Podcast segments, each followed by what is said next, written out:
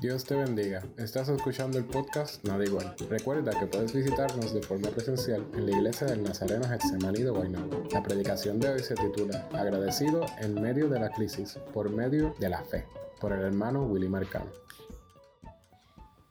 Qué privilegio este, ¿verdad? El poder hablar de las bendiciones y los beneficios que el Señor ha hecho en nuestras vidas.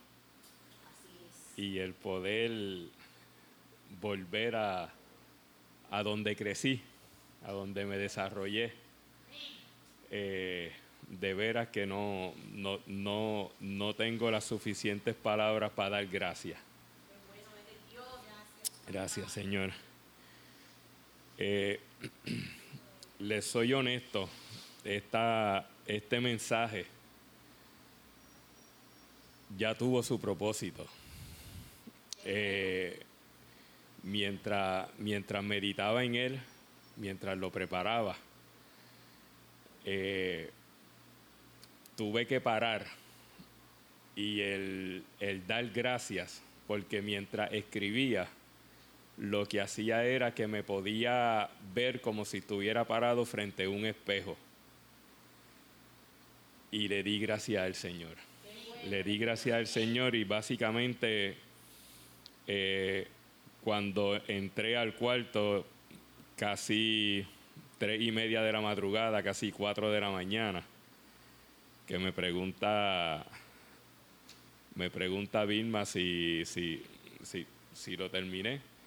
Y lo que yo le dije fue, la mayor parte del tiempo estuve orando. Era dando gracias. Así que gracias al Señor por eso. Bueno, comenzando.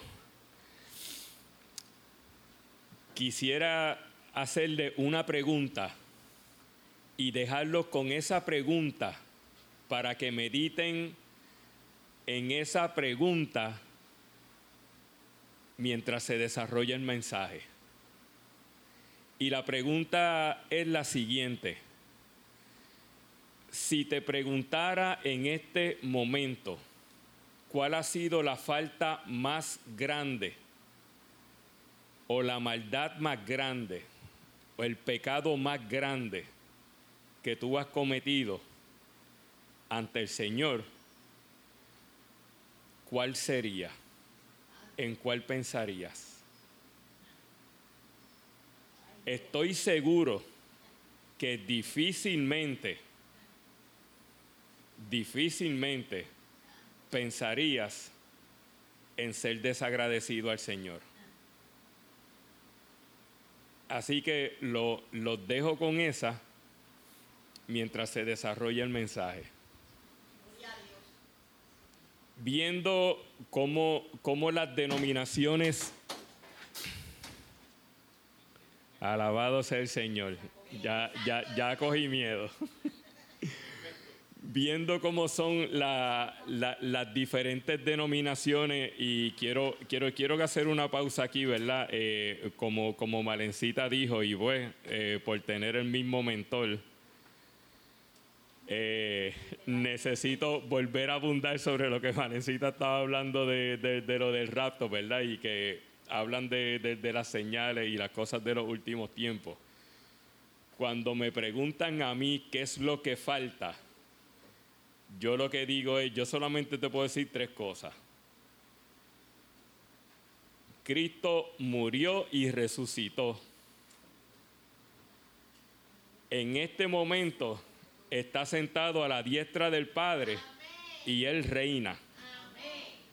Y va a venir por nosotros. Eso es lo único. No hay que decir más nada sobre esto.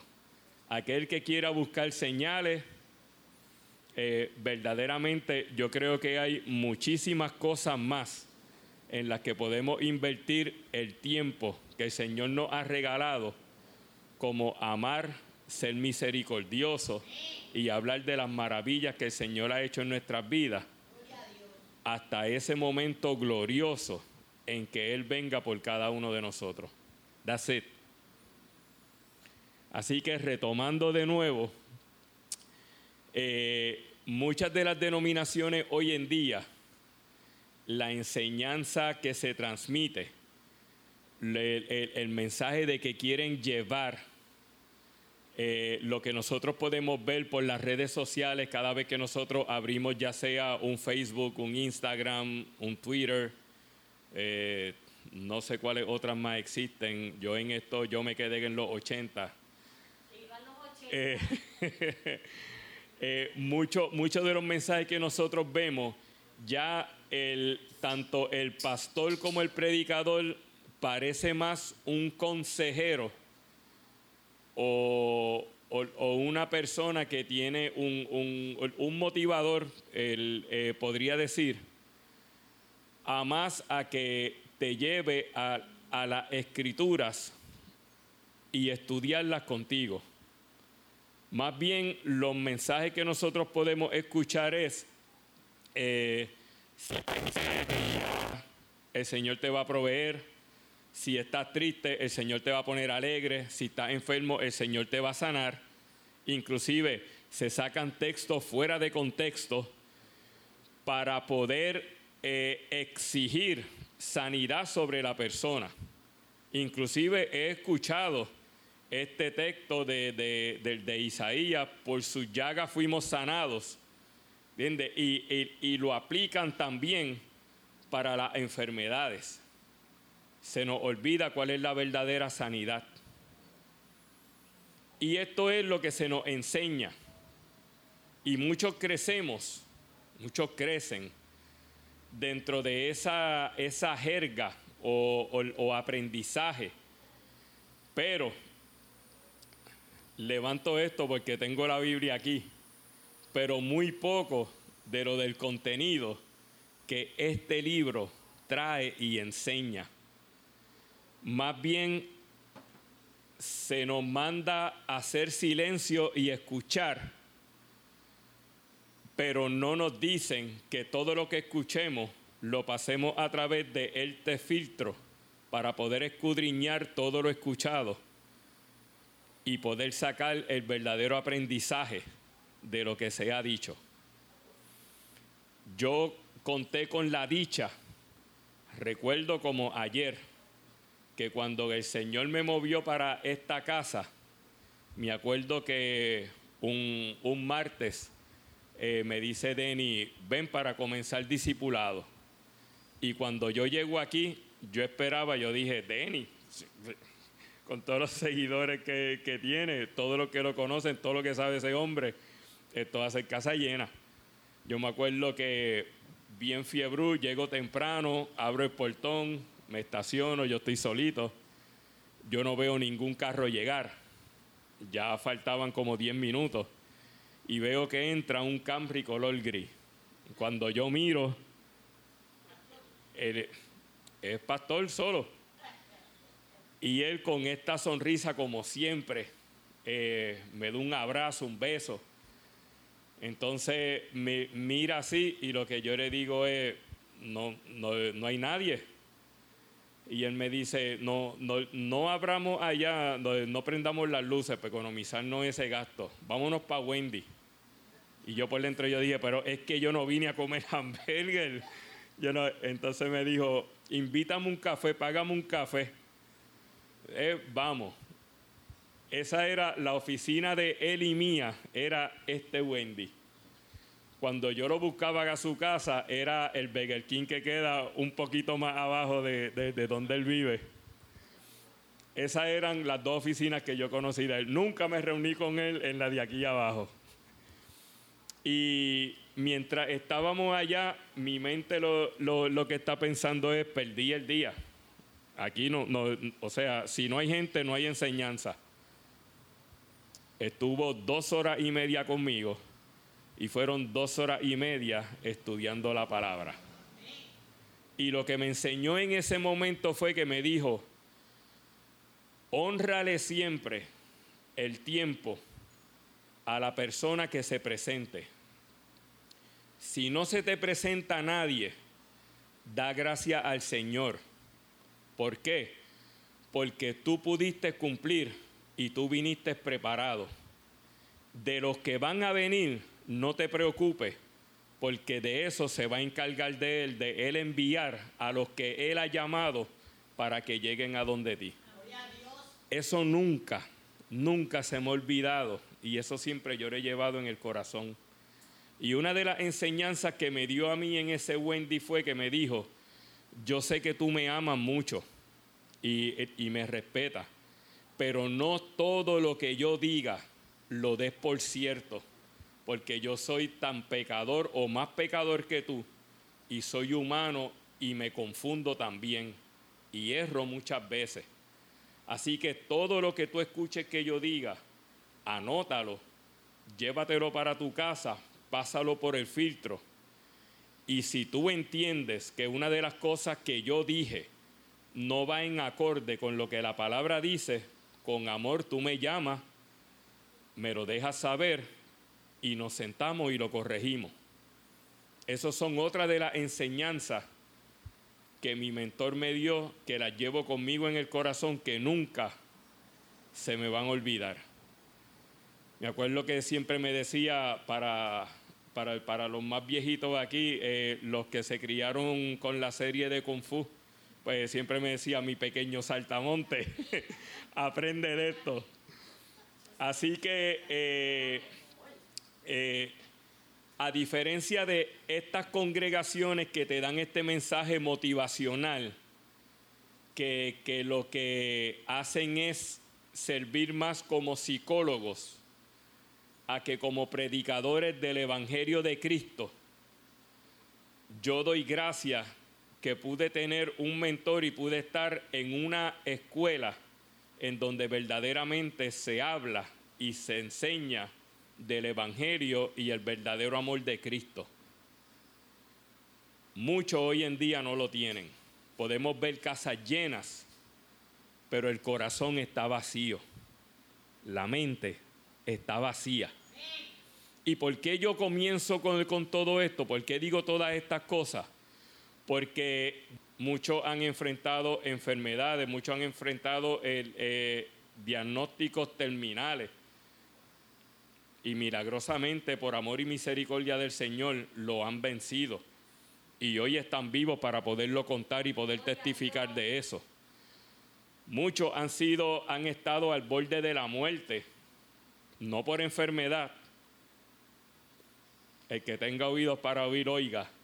Y el Señor lo ha sacado del tollo donde están. Muchos han tenido familiares, seres queridos, que atraviesan, como decimos los boricuas, en Niágara en bicicleta y con los ojos vendados. Y hoy están libres para poderlo contar. Pero durante el proceso, ¿qué nos sucede? Durante el proceso viene el desespero, la fe. En muchas ocasiones, gente, por más feo que suene, se pierde. No la encontramos. De momento nos viene esa ceguera espiritual que, que, lo que estamos viendo es la, la circunstancia, estamos viendo el problema y estamos gritando por una solución que no vemos, que no encontramos. Y aún así caemos en esta falacia que nosotros decimos, ¿y por qué yo? ¿Y por qué a mí? Señor, tú no me puedes hacer pasar por esto de nuevo. Yo se los digo porque yo lo he vivido, yo lo he dicho.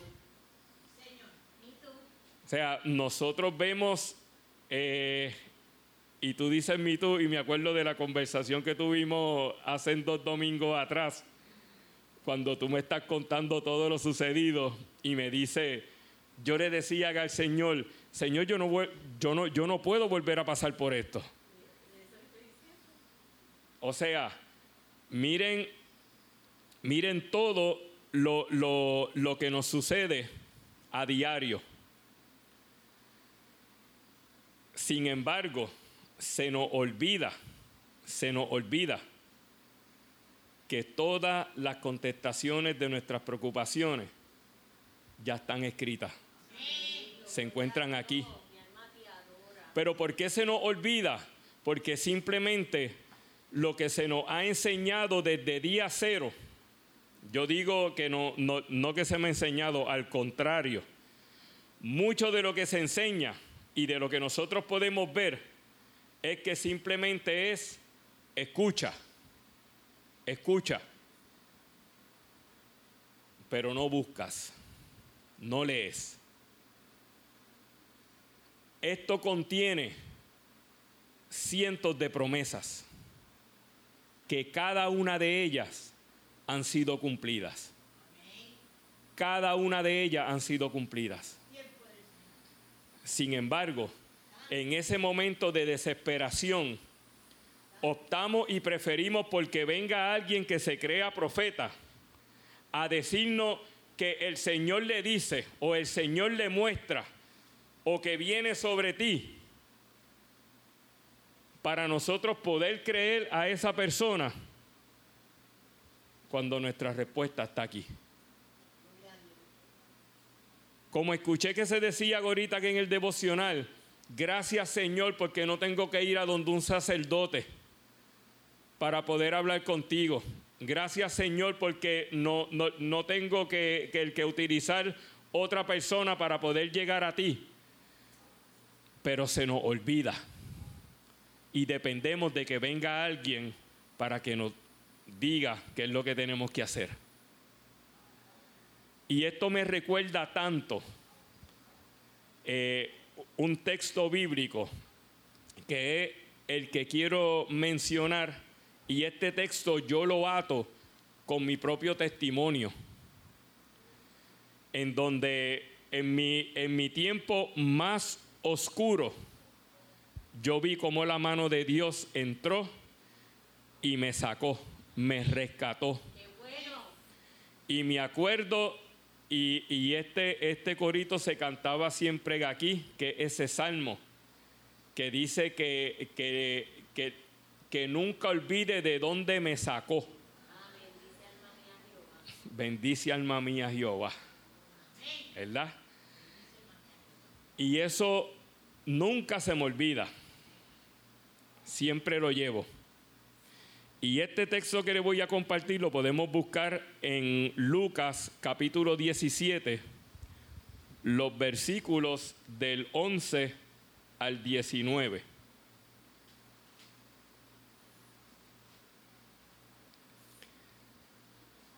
para aquellos que tienen Biblia, yo lo tengo, yo me, yo, me he enamorado de, la nueva traducción viviente, pero como sé que la mayoría pues tienen Reina Valera, lo voy a cambiar para la versión Reina Valera. Esa es la verdadera. Escucho muchos decirlo. Y aquí eh, se nos habla sobre diez leprosos que fueron limpiados. Dice, yendo Jesús a Jerusalén, pasaba entre Samaria y Galilea, y al entrar en una aldea le salieron al encuentro diez hombres leprosos, los cuales se pararon de lejos y alzaron la voz diciendo, Jesús Maestro, ten misericordia de nosotros. Voy a hacer un paréntesis aquí para dejar saber por qué les salen desde lejos. Aquí nosotros podemos trasladarnos al Antiguo Testamento en el libro de Levítico, en donde se nos deja saber eh, el por qué estas personas con esta terrible enfermedad de la cual no había cura, los tenían que mantener aislados a distancia. Eso era una ley. Aquí no estamos hablando, eh, nosotros experimentamos lo que jamás pensamos que íbamos a experimentar, la cuarentena y el encerramiento de lo del COVID. ¿Verdad? Y para muchos toman esto superficial, toman esto como que fue pasajero, nada, me cogí este break, no trabajé, no tuve que estudiar, no tuve que ir a escuela. Esto afectó psicológicamente a muchas personas, esto trastornó muchas vidas. Esto cambió la manera de pensar. Esto abrió muchos ojos. ¿Por qué?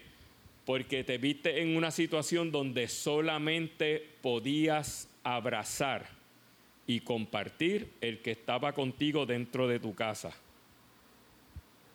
Pero el que estaba afuera, muchas veces yo veía a Vilma levantarse por la mañana para ir a llevarle cosas a su mamá a la casa y su mamá tener una mesa en la entrada del portón con alcohol, sanitizer, unos wipes en mascarilla y simplemente coger, no dar un abrazo a tu madre, sino simplemente dejar las cosas aquí, hacer así, montarte en el carro y seguir. No es fácil. Y yo no tengo la mía desde mis 22 años. Y he considerado a mi suegra, muchos se quedan de su suegra, para mí mi suegra es mi madre. Esa es mi madre. Y no, no me imagino, conociendo cómo es Vilma, que es este tipo de persona que, estoy acumulando puntos, toma nota, que se da a amar, que le gusta abrazar, que le gusta besar. Eh, ustedes la conocen qué difícil sería para ella ver a su madre y no poderla abrazar. Ni, me lo imagino. Y saben qué? El que lo escucha puede no le da importancia. Eso trabaja aquí y da bien duro aquí. Y mucha gente quedaron afectada hasta hoy mismo, ya que han pasado dos años, todavía sufren esa experiencia. Pues estos leprosos, como se había puesto como ley en, aquel tiempo, no te metían en una cuarentena. Como tú decir, esto es por 40 días y pasa. Ah, ah. Esto simplemente te sacaban de lo que tú conocías como la sociedad. Te tiraban a perder. Y esto significaba que tú perdías tu familia. No los podías volver a ver no los podía eh, poder sentir de nuevo, poderlo amar. De todos los rituales religiosos te desprendías por completo porque ya no podías ser partícipe de eso. Prácticamente estaba solo a esperar lo último, que era la muerte, sin esperanza. ¿Y quién dictaba el que tenías lo de la enfermedad para que te pudieran aislar. Eso lo hacía el sacerdote. Te presentaban al sacerdote, él te daba el, el diagnóstico fuera. fuera. Tú estás inexistente. Entonces, la cuestión de la distancia era porque muchos de los judíos pensaban que simplemente por el viento, con el viento pasarte por encima, eso podía llegar hasta donde ti y tú poder ser infectado con ese terrible pecado. Porque también se creía que porque te daba eso, eso es correcto. Y hasta eran, eran pecados que se heredaban. ¿Y qué sucede? Esta gente estaban aislados.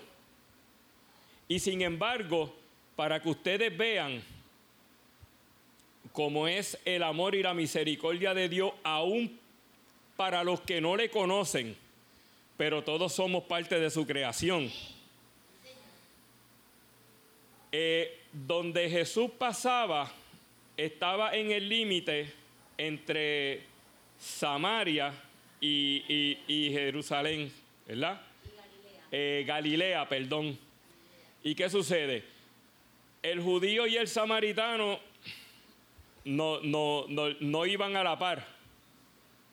Sin embargo, aislado en ese momento, desechado ellos a, la muerte prácticamente, había nueve judíos y un samaritano y estaban ellos conviviendo juntos. ¿Y por qué sucede esto? Es lo único que tú vas a tener. Esos judíos sabían que no tenían a más nadie. Ese samaritano sabía que no tenía más nadie. Y viendo un documental de estos, de los que me gustan ver a mí, de los animales, Discovery, todas estas cosas, cuando hay inundaciones y catástrofes grandes de la naturaleza, aquí es donde único los animales cuando corren para protegerse, aquí es donde ven los depredadores unirse unos con otros y no se matan los unos a los otros. ¿Qué cosa? ¿Por qué? Porque es lo único que tienen en ese momento. Ahí es donde se puede ver un perro, un lagarto al lado, está todo lo de la inundación y el lagarto no se va a comer al perro en ese momento. Ya cuando baje son otros 20 pesos. Pero para que ustedes vean cómo, cómo, cómo se rompe esta ley social creada por el hombre, ¿verdad? Eh, por la naturaleza cuando llegamos a ese punto. Y estas personas a la distancia ven a Jesús y ellos pueden identificar que por ahí viene su esperanza. Lo único que podía hacer que ellos pudieran salir del hoyo donde estaban. Y el texto sigue y dice, cuando él los vio les dijo, y mostrado a los sacerdotes. ¿Por qué a los sacerdotes? Porque como les dije, ellos eran los que daban el diagnóstico.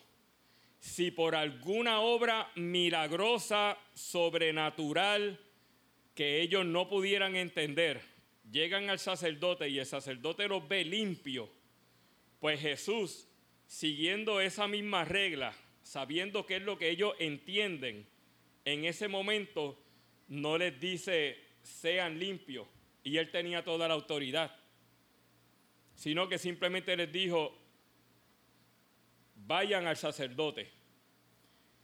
Y el texto dice, continúa diciendo, y aconteció que mientras iban, fueron limpiados. Imagínense en todas las emociones que tenían que estar pasando por la mente de, estos diez que habían experimentado la obra amorosa, misericordiosa y milagrosa del Hijo de Dios. Me imagino que las emociones innumerables. Y el texto nos dice que entonces uno de ellos, viendo que había sido sanado, volvió glorificando a Dios a gran voz y se postró rostro en tierra a sus pies, dándole gracias. Y este era samaritano. Los otros nueve que conocían la ley, que pertenecían al pueblo escogido, que eran los que tenían una, una promesa a los que se les dio primero, yo me imagino, esto no lo dice el texto, esto es lo que yo pienso, pero yo me imagino que, que por la mente de ellos tenía que estar voy a poder volver a donde mi familia, voy a poder ver a mis hijos, los voy a poder abrazar, voy a poder ver a mis padres, le voy a dar un beso a mi madre, voy a poder eh, ir al templo de nuevo, voy a poder ir a presentar mi ofrenda, o sea, todos los rituales religiosos que los judíos tenían, estaban pensando en que podían volver a la vida de nuevo. Yo estoy seguro que esto era lo, lo, que los estaba llenando y ellos tenían que estar locos, desesperados por poder llegar a ese sacerdote para simplemente que escuchar las palabras que dijeran, estar limpio, vuelve a integrarte a la sociedad. Pero uno de ellos, uno de ellos sintió en su corazón, reconoció dentro de su corazón, espérate, esto lo hizo el maestro. Si él no hubiera hecho esto, entonces yo no tendría la oportunidad de ir a donde el sacerdote. Si él no hubiera hecho esto, entonces yo no tendría la oportunidad de tener una esperanza de poder llegar a donde los míos y poderlos abrazar y poder vivir con ellos de nuevo. Y este dijo, no, eso puede esperar, porque el día es largo y yo tengo tiempo de poder llegar al sacerdote. Yo tengo que virar y darle gracias a aquel que me devolvió la vida. Alabado sea el Señor. Y el texto dice que respondiendo Jesús dijo, aquí yo puedo pensar en mi mente humana, ¿verdad? Que Jesús dice, no son diez los que fueron limpiados. ¿Y los nueve dónde están?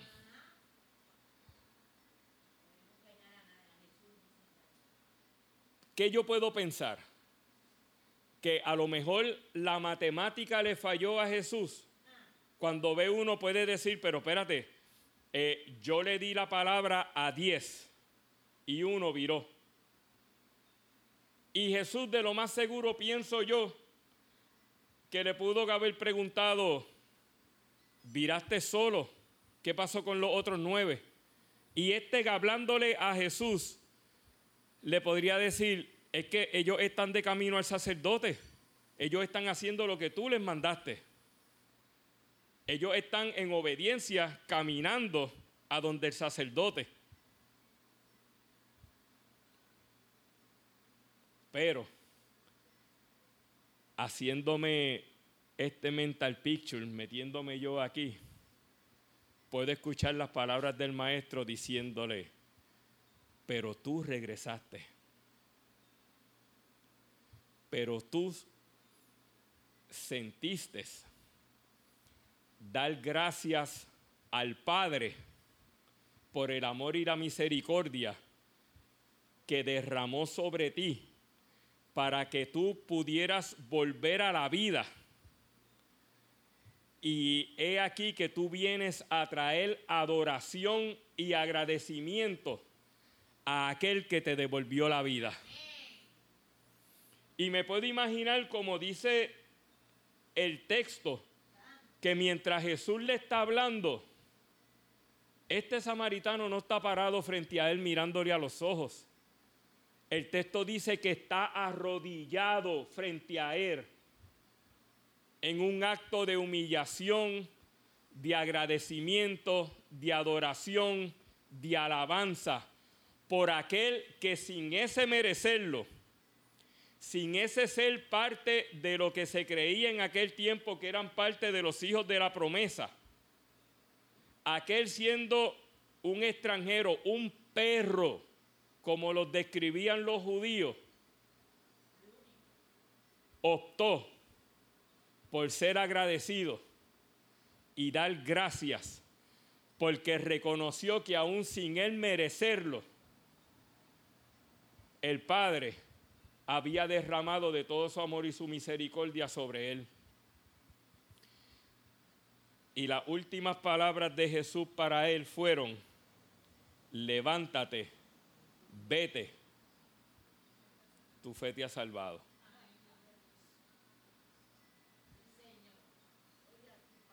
Aquí nos compara esto con una enfermedad, con una lepra. Aquí yo puedo haber dicho que las palabras del maestro pudieron haber sido, levántate, párate, que has sido limpio. Pero lo más que vale aquí, cuando dice, tu fe te ha salvado. Muchos de nosotros esperamos ver milagros grandes. Muchos de nosotros queremos experimentar, poder ver que el ciego ve, que el paralítico se levanta y camina, que el que tiene un cáncer terminal agresivo ya en una categoría 4, no sé cuántas categorías tiene un cáncer, pero que de momento se levante. El que tiene sida, que ya se lo esté comiendo de la noche a la mañana, ya no lo tiene. Y eso lo damos como milagros grandes. Claro, ante nuestros ojos como humanos, Eso es grande.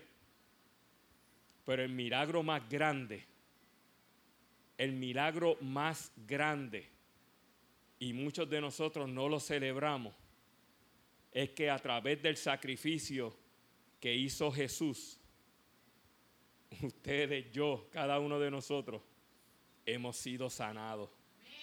¿Sanados de qué? De la muerte eterna. Hemos sido curados.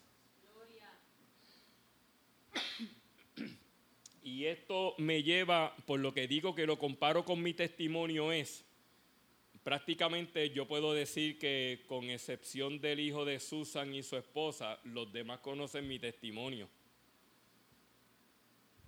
Y muchas veces se me olvida por las circunstancias de la vida, y esto es una excusa que me la creo yo solamente, yo soy fiel creyente de lo que como jefe digo, las excusas solamente son para el que las da. Pero pasa que se me olvida lo que el Señor hizo en mi vida y simplemente sigo actuando y caigo dentro de la corriente, olvidando lo que un día el Padre hizo en mi vida sin yo merecerlo. Y cuando enfrento situaciones, tengo todos estos tropiezos, tengo todas estas dudas, me vuelve rápido ese chip que me enseñó mi mentor. Y lo que hago es que antes de yo llamar a alguien, antes de sacar una cita con un consejero, con un psicólogo, no lo estoy desprestigiando. Yo, muchas veces funciona y es necesario, créanme. Pero antes de yo tomar esa decisión, me acuerdo de lo que mi mentor me enseñó. Y esto me lleva, que es uno de mis favoritos. Denis sabe cómo me apasiona eh, esta carta, que es la carta a los romanos. Y me lleva al capítulo 8, los versículos del 26 al 39. ¿Y por qué lo leo desde el 26 al 39? Porque muchas veces nosotros oramos, pero no sabemos qué es lo que estamos pidiendo. Muchas veces nosotros oramos y pensamos que lo, lo que lo que estamos pidiendo nosotros lo estamos pidiendo solo y no hay un, un intercesor entre medio que es el que está llevando esa, esa, esa oración y el apóstol Pablo nos deja saber aquí, dice, y de igual manera el Espíritu nos ayuda en nuestra debilidad. Pues ¿qué hemos de pedir como conviene? No lo sabemos. Pero el Espíritu mismo intercede por nosotros con gemidos indecibles. Mas el que escudriña los corazones sabe cuál es la intención del Espíritu, porque conforme a la voluntad de Dios intercede por los santos. Y sigue diciendo, y sabemos que a los que aman a Dios todas las cosas le ayudan a bien. Esto es a los que conforme a su propósito son llamados, porque a los que antes conoció, también los predestinó para que fuesen hechos conforme a la imagen de su Hijo, para que Él sea el primogénito entre muchos hermanos. Y a los que predestinó, a esos también llamó. Y a los que llamó, a esos también justificó. Y a los que justificó, a estos también glorificó. Entonces, ¿qué pues vamos a decir a esto? Si Dios es por nosotros, ¿quién contra nosotros? El que no escatimonia a su propio Hijo, sino que lo entregó por todos nosotros, ¿cómo no nos dará también con Él todas las cosas?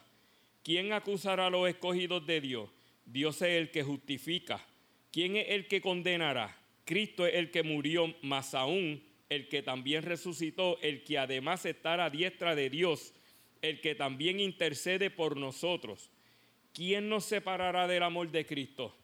¿Tribulación o angustia o persecución o hambre o desnudez o peligro o espada? Como está escrito, por causa de ti somos muertos todo el tiempo, somos contados como ovejas de matadero. Antes en todas estas cosas somos más que vencedores por medio de aquel que nos amó, por lo cual estoy seguro que ni la muerte, ni la vida, ni ángeles, ni principados, ni potestades, ni lo presente, ni lo porvenir, ni lo alto, ni lo profundo, ni ninguna otra cosa creada nos podrá separar del amor de Dios que es en Cristo Señor nuestro. Esta es la palabra que cuando más desesperado yo estoy, es a donde voy. ¿Por qué? Porque ya nos deja saber que Cristo venció. Cristo venció. Y eso nos hace a cada uno de nosotros más que vencedores. Y si yo caigo en una enfermedad terminal, mi oración no sería que me sacara de ahí. Mi oración sería solamente trae paz y tranquilidad sobre mis seres queridos. ¿Por qué? Porque ya yo sé cuál es mi destino. Ya yo sé cuál es mi destino. Si su voluntad es que yo me vaya con Él, gloria a Dios. Si su voluntad es crear un milagro y que yo me sane, gloria a Dios también. Por ambas cosas, le daré gracias, lo glorificaré y estaré por siempre agradecido. Pero el milagro más grande que el Señor ha hecho en cada una de nuestras vidas es que nos ha librado de la muerte a cada uno de nosotros. Es que llegará un momento que esto sí lo dice el texto. Nuestros cuerpos serán transformados, ya no vamos a estar en esta forma de carne y hueso, sino que nuestros cuerpos serán glorificados y vamos a estar con Él por toda una eternidad.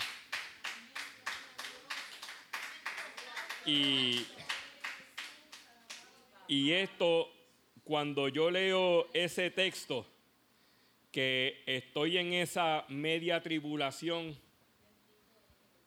esto me lleva a mí y estoy cerrando con a, a un salmo que este es el Salmo 103. Y aquí es donde, donde más me gozo, cuando verdaderamente yo he escuchado que aquí en esta casa que en, muchas ocasiones dicen que a Marencita le sale la parte pentecostal. Pues, pues aunque yo nunca he pertenecido a esa denominación, pero me pongo como, como hacen ellos y comienzo mi acuerdo de este salmo davídico, en donde él empieza, bendice alma mía Jehová y bendiga todo mi ser su santo nombre.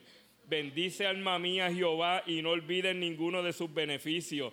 Él es quien perdona todas tus iniquidades. Él es el que sana todas tus dolencias, el que rescata del hoyo tu vida, el que te corona de favores y misericordia, el que sasa de bien tu boca, de modo que te rejuvenezcas como el águila Jehová es el que hace justicia y derecho a todos los que padecen violencia. Sus caminos notificó a Moisés y a los hijos de Israel sus obras. Misericordioso y clemente Jehová, lento para la ira y grande en misericordia. Y no dejen que le vengan con el texto que es fuego consumidor. No, no contenderá para siempre, ni para siempre guardará el enojo no ha hecho con nosotros conforme a nuestras iniquidades, ni nos ha pagado conforme a nuestros pecados, porque como la altura de los cielos sobre la tierra, engrandeció su misericordia sobre los que le temen. Cuánto está lejos el oriente del occidente, hizo alejar de nosotros nuestras rebeliones. Como el Padre se compadece de los hijos, se compadece Jehová de los que le temen, porque Él conoce nuestra condición, se acuerda de que somos polvo. El hombre como la hierba son sus días, florece como la flor del campo, que pasó el viento por ella y pereció, y su lugar no la conocerá más. Mas la misericordia de Jehová es desde la eternidad y hasta la eternidad sobre los que le temen, y su justicia sobre los hijos de los hijos, sobre los que guardan su pacto y los que se acuerdan de sus mandamientos para ponerlos por obra. Jehová estableció en los cielos su trono, y su reino domina sobre todo Bendecid a Jehová vosotros sus ángeles poderosos en fortaleza que ejecutáis su palabra obedeciendo a la voz de su precepto. Bendecid a Jehová vosotros su ejército, ministros suyos, que hacéis su voluntad. Bendecid a Jehová vosotras toda su obra en todos los lugares de su señorío. Bendice alma mía a Jehová. Malencita, tú vas a tener que cuidarte y durar mucho. Porque yo le he dicho a Vilma que el día que yo falte, te tiene que buscar donde quiera que tú estés. Y tienes que cantar un corito que fue el que yo escuché aquí, ese es el favorito mío. Que cada vez que yo me encuentro en tribulación, yo lo canto y es el mismo sentir. Me ministra. Esto fue lo que yo experimenté ayer mientras escribía esto. Y era que recordando por todo lo que pasó, y yo sé que yo canto feísimo, pero el Señor lo, lo escucha bien y es la de fortaleza mía. Fortaleza mía, a ti cantaré. Díselo al Señor, porque eres, oh Dios, mi refugio, el Dios de misericordia. Fortaleza mía, a ti cantaré porque eres, oh Dios, mi refugio, el Dios de misericordia. Yo cantaré de tu poder, te alabaré de mañana. Tu misericordia, tu misericordia, porque así amparo, mi refugio en el día de angustia. Yo cantaré, Señor, de tu poder. Amén. Amén. Así que siempre, siempre que estoy atravesando algo, gente, canto ese himno. Lo canto y, me, y, me, hace, y me hace sentir y me, y me da la confirmación, me deja saber quién es mi fortaleza. ¿Entiendes? Quién verdaderamente es el que tiene poder y lo que yo testificaré de lo que Él ha hecho en mi vida. Así que retomando la pregunta que hice al principio, cuando nosotros podemos decir, ¿y cuál ha sido el pecado más grande, más vil que nosotros hemos cometido contra el Señor? Yo contestaría, en muchas ocasiones, el ser desagradecido. ¿Por qué? Porque en muchas ocasiones se me olvidan sus promesas, se me olvida de dónde me sacó y todo lo que era hecho por mí y eso lo que me hace es regresar a donde están escritas para poderme acordar de ellas y volver en acción de gracias antes de seguir caminando. Así que iglesia, que esto sea de enseñanza de que siempre tenemos que vivir agradecidos trayéndole alabanza, dándole gracias por todo lo que Él nos ha dado. Desde que cerramos los ojos para dormir hasta cuando lo abrimos para poder encaminarnos en el día. Todo se debe al amor y misericordia que Él tiene sobre cada uno de nosotros. El Señor les bendiga.